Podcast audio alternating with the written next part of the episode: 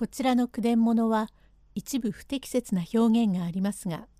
原文を尊重して読みますことをお断りいたします。霧隠れ伊香保の湯煙第55席野田に泊まっていた幸三郎と吉兵衛の隣の部屋には足利の奥野木佐十郎と孫の妻吉がいました。用語解説根天根のビロードの略。南シンボリ。現在の東京都中央区。今年16になる孫の妻吉。これ以降年齢が12歳や13歳になります。幸三郎。おいどうだへ？ここの祭りってえのは。吉兵衛どうも驚きやした。これはどうも実に驚きました。これほどの騒ぎじゃないと思いましたが、狭いとこにしちゃ珍しゅうございますね。わずか離れたところでも大層風俗の変わったものだね。変わったって何だってどうも大変わり。女がみんなこの吹いたようにおしろいをつけて黒い足へ根天のアメリカの怪しい鼻緒のすがったのを突っかけてどこから出てくるんだかいいね。戸尻面の毛出しを締めてどうしても聖面と見えない瓦系色になったおばあさんの時代に買ったのを取り出してちょくちょく締めるんでしょう。実に面白いです。ここのあんころ餅がうまいから私は7つ食べましたら少し留飲に応えました。手塚屋は古賀の材手塚村のものが出て売り始め今では上等の菓子屋になったってが今お前にごちそうだというのはキッコーマンの醤油蔵はどうだいどうも大きなもんですね。一年にどのくらい作るんでしょう？大して作るってことだ。何でも一か年に並木コーマンが7万たる以上に上等の波のが7万たるで両方で合計1415万たるも出るってことだな。へえ大きな桶が並んでいましたが醤油蔵が23軒あってこっちが18軒あるって言いましたね。桶の高さが七尺五寸から八尺ぐらいであの中へ落ちて死んだものもあるというがあの石をつけて絞る様子などは大したものだね。へえ、どうも実に驚きました。波の醤油を作る桶の数が145もあるというが、近いとこだけれども大きいものだね。大きいったって私は実に驚きました。醤油を30石ぐらい作るんで蔵の中にいる人数が4 5 0人ぐらいもあってことが大きいったってあのかまどの釜はどうでげす。やはりあれは釜屋堀の七右衛門がこしらえたんでげしょうが六右衛門が売って一右衛門違いで五右衛門はうでられたってえのは妙でげすな。つまらねえことを言うな。キッコーマンの旦那にあれは旦那の御門ですかと聞いたら何？そうじゃない。これにはいろいろ訳のあることだ。南シンボリによろずや鋳造という仲買があって鱗のもんだからそれを2つ合わせて万の字をつけたのが始まりだと申しますが無意気なもんもありますが僕のは太輪にして中を小さくしても抱き妙がはいけません。あれを細輪にして中を大きく出すとあきんどらしくなります。肩が悪うございますね。抱きみょうがを太輪にすると馬の腹掛けのようでいけませんな。はは。静かにしねえか。わい、大きな声でしゃべりましたが、どうでげす。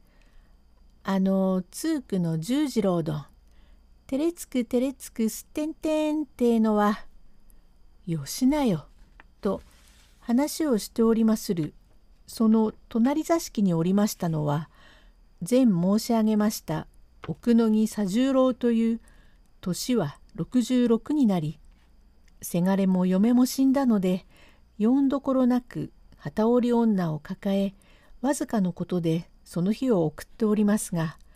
一体達者なじいさんだから今年16になります孫の妻吉というものを亀甲満へ奉公にやっておき孫に会いに参ったのでございます。佐十郎これはつまらんものだけれどもいいものをあげたって何もかもご不自由のないお宅だからこれだけおじいさんが持ってきたがおめえ何でもよく辛抱してそうしていいか？何もわしがおめえに過ごしてもらおうってのじゃねえが奥の木の家を相続するのはおめえより他にはねえから奉公はつらいつらいものだけれどもつまりおめえのためだ。とりわけ購買衆も多かろうから番頭さんはじめ若い種から購買種の機嫌を取り損なわねえようにして怠りなく旦那様を大事にしなければならねえよ。妻吉おじいさん私は奉公が嫌になりましたから今日すぐに私を足利へ連れて帰ってくださいな。まことにご無理なことを言うようでございますけれども今日おめえさんのおいでなすったのは幸いでございますからどうかお暇をいただいて帰り私はおじいさんのそばにいとうございます。おめえはわしの顔を見るとそんなことばかり言う。それだからわしはめったに顔出しをしないのだ。それはつらいさ。つらいけれどもどんな人だって奉公をして他人の中を見てその苦しみをしてきたものでなければ役には立ちません。おじいさんのそばにおいて何でもはいはいとおめえの言うなり次第に気ままにすればバカになっちまいますからつらかろうが他人の中で辛抱してどんなことでも生涯の立つことを覚えなければなりません。ことに結構なお棚で旦那様もお情け深いし文明開化のこともよくご存知のお方ゆえ何でもすがっていなければならねえのにかりそめにも帰りたいなぞと言ってはなりません。何だってそんなことを言う。第56席妻吉は親と妹の敵を討ちたいと言います。用語解説。中高全からず。中義と高校と両方はできないということ。妻吉。おじいさんあなたは取るお年ですしお父さんもお母さんも死んでからおじいさんのおかげで私はこんなに大きくなりましたがいくらお達者だってもう60の上6つも越していらっしゃるから明日が日闇お患いになってもお薬一服煎じてあなたに飲ませるものはありませんと思えば暑かったり寒かったりするたびに気になりましてお前さんのことを朝晩忘れたことはありません。また奉公に参りますまでも一旦は帰りとうございますからどうぞお暇をいただいてくださいまし。お前そんなことを言っては困ったな。おじいさんはないものと思えおじいさんのことなぞを思って奉公ができるものか。おじいさんも元は大将を指して戸田家にてたとえ小六でもご淵をいただいたものだ。その孫だからお前も侍の血筋を引いているではないか。中高を全からずと言って奉公をする身はたとえ両親があっても主人に仕えるうちは親のことを忘れなければならんものじゃ。それが忠義なものだのにおじいさんの顔を見るとそんなことを言う。以来そんなことを言うとおじいさんはもう決して構いませんよ。わしもどうかしてお前の多足になるようにと思って年寄り骨に旗の仕分けをしているのにそんな弱い根を吐くと聞かんぞ。おじいさんは再びここへ来んぞ。はい。おじいさん、ゆうべお祭りで公爵士の東林の弟子の東龍というのが来ましたが、初めてここへ来たもんだから、座敷をしてやろうと旦那様がお口を聞きなすったもんですから、聞き手が大勢できましたので、お店の方もみんな寄って講釈を聞きました。うん、それはありがたいことで、足利の江川村などにいちゃ、講釈でも義太夫でも芝居でも見聞きをすることはできやしない。その東流って講釈師がこんぴら五里正気の読み続きで民や坊太郎が若年ながら親の仇を打ちましたところの講釈でございましたがあれを聞きましておじいさん私は親の仇が打ちたくなりました。ええ何？親の仇が？ええ私も物助のせがれでございます。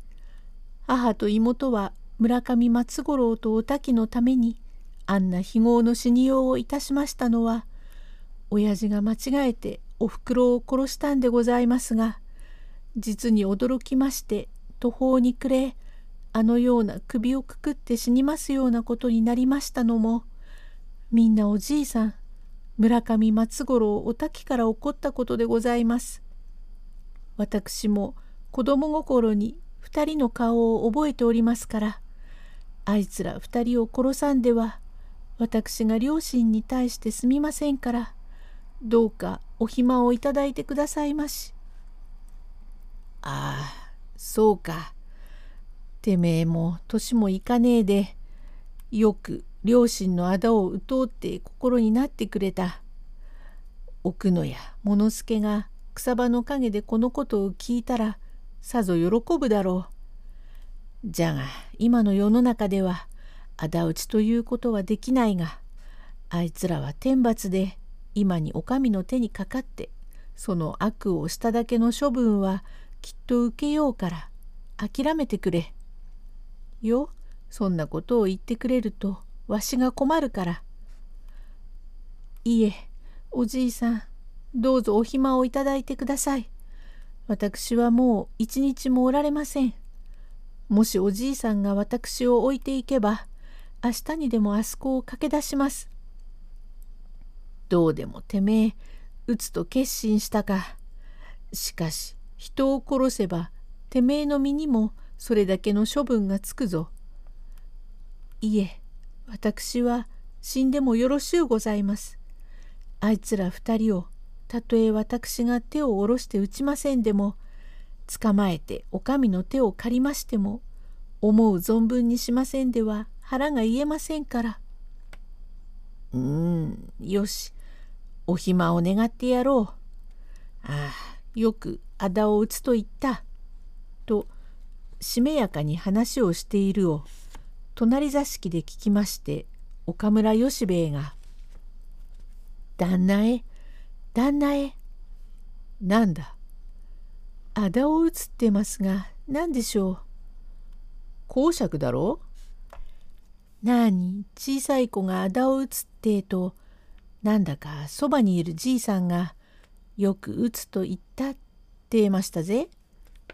ん？もう打ったのか？何？打ったとか打つとか言ってますがここでちょんちょん始まっては大変で。まさか始まりやしめなんででしょうと岡村吉兵衛がこわごわ廊下へ立ち入でそっと障子の破れから覗くと60猶予歳の老人と12歳になる小僧と2人にてのひそひそ話。幸三郎も覗き見てはて変だな」と怪しみました。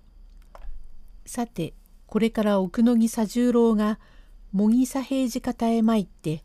妻吉の糸間をもらって川蒸気に乗りまして足利へ帰るのでございますがこの船へ再び橋本幸三郎が乗り合わせるのも妙なわけで上州の川俣村というところでいかだ乗りの一四郎に会いますというこれから敵の手がかりがわかります。第57隻へ続く